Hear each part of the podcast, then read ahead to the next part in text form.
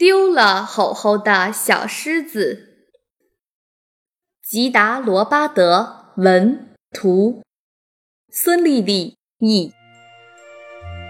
小狮子睡醒了，他觉得非常奇怪。他张大嘴巴，却发现他的吼吼不见了。整个早上，他都在尝试着吼叫。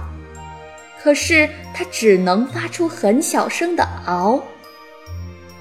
于是小狮子决定去寻找它的吼吼。小狮子听到了汽车的吼吼，可是那不是它的吼吼。小狮子听到了大海的吼吼，可是那也不是它的吼吼。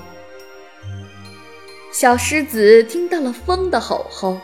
可是那肯定也不是它的吼吼。小狮子找了很久很久，它累了，是时候也该回家了。当小狮子看到妈妈时，它高兴地发出了大声的吼吼。原来吼吼一直都陪着它。